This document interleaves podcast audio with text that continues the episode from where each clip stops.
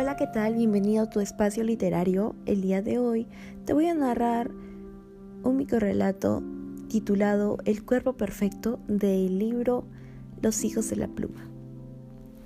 Le pregunté a su dueña, ¿me querrás con todas mis imperfecciones? La dueña contestó, ojalá sea así, Frankenstein.